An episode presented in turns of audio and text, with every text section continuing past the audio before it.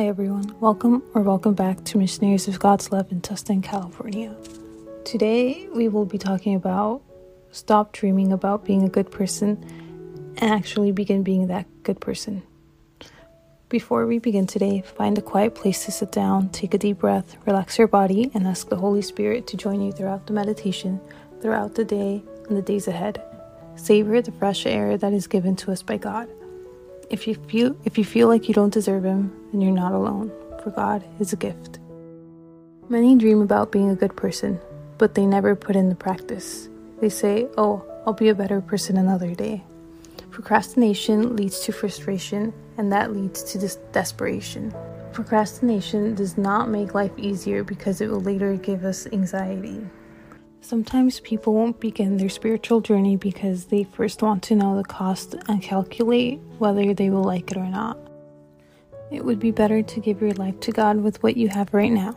Stop trying to control your life and leave that to God and begin your journey now. Psalm 27 says, quote, The Lord is my light and my salvation. Whom shall I fear? The Lord is the stronghold of my life. Of whom shall I be afraid? When the wicked advance against me to devour me, it is my enemies and my foes who will stumble and fall. Though an army besiege me, my heart will not fear.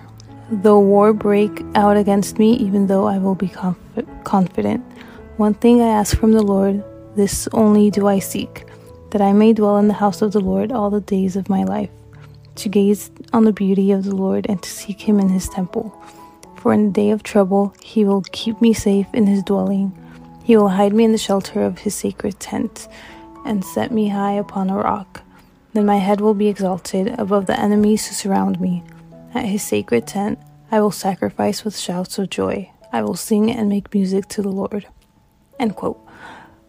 We should not be afraid of the past, present, or future if we trust in God. When God puts you to the test, He will be right there and give you and take you by the hand. As we end today's prayer, say, Speak to me, Lord, for your servant is listening.